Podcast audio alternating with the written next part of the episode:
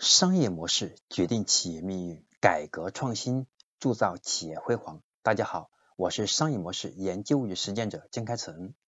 感谢大家订阅与学习我们商业模式创新的课程。那今天我将分享的是我们商业模式创新课程的第两百零九讲：如何判断我们 PMF 的临界点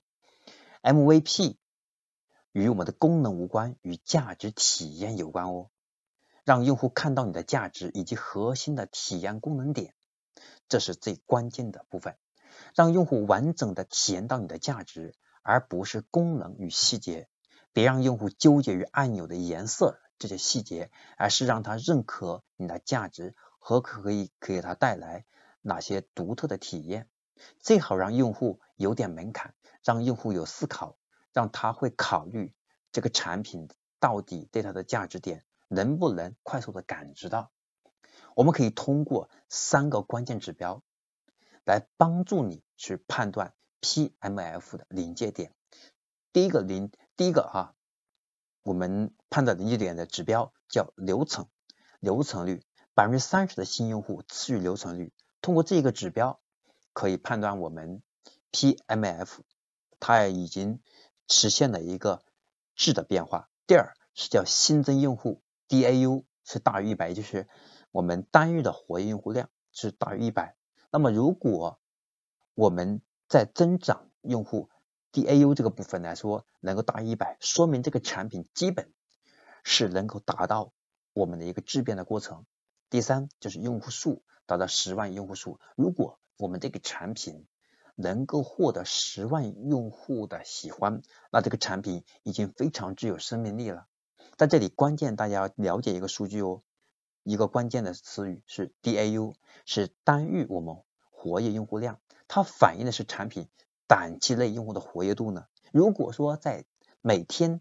在短期之内，我们每天的用户的活跃数、活跃度非常高，那这个时候这个产品说明能够在短期之内能够给大家带来的价值体验感是非常强的，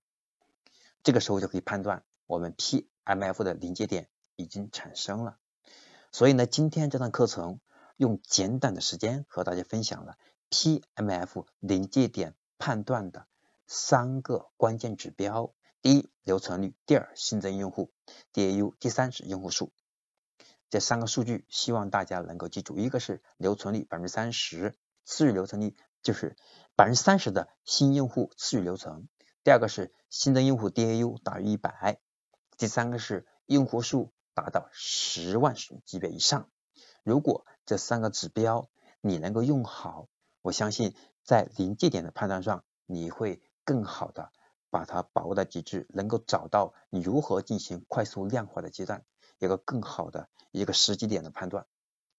我是商业模式研究与实践者江开成，感谢您的订阅与学习，更要感谢您把今天的课程。分享给更多的朋友，让你的朋友因为你的分享能获得更好的知识的增长，让他对运营、对商业模式有更好的理解，让他可以有更好的